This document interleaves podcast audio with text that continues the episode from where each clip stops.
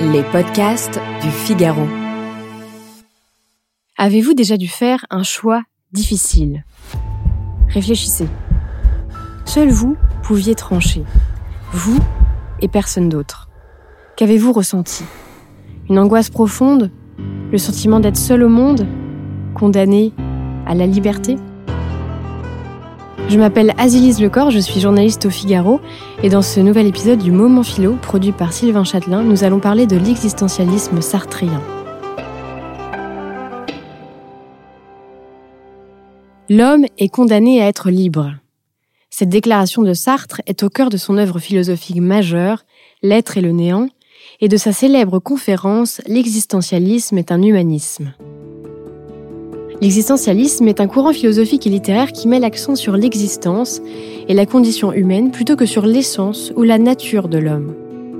À la différence des objets créés avec une finalité et des règles préétablies, l'homme n'est pas déterminé.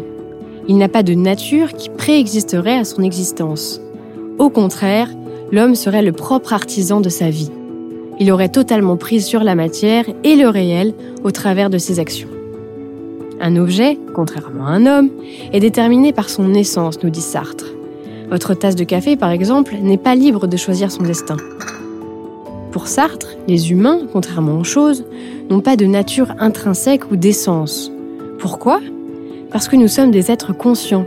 Nous sommes donc libres de nous déterminer. Nous sommes seuls, sans excuse.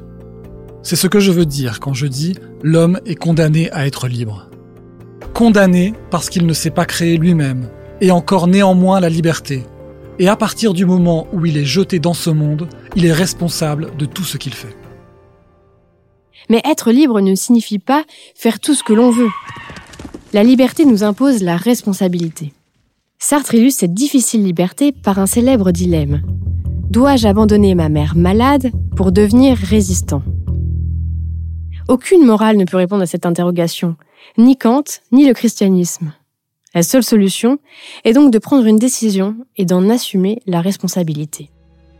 Cette responsabilité est la cause de la plupart des angoisses et du désespoir de nos congénères. C'est pourquoi peu de gens sont prêts à accepter cette liberté. Gérer son destin, c'est avoir sa vie entre les mains, et donc, parfois, se sentir bien seul face à nos choix. Alors, même si nous avons le sentiment d'avoir été jetés dans le monde, seuls et sans Dieu, Sartre affirme que c'est le poids de notre liberté qui nous rend dignes d'être hommes. Si ce podcast vous a plu, retrouvez le moment philo sur lefigaro.fr et sur toutes les bonnes plateformes d'écoute. À bientôt!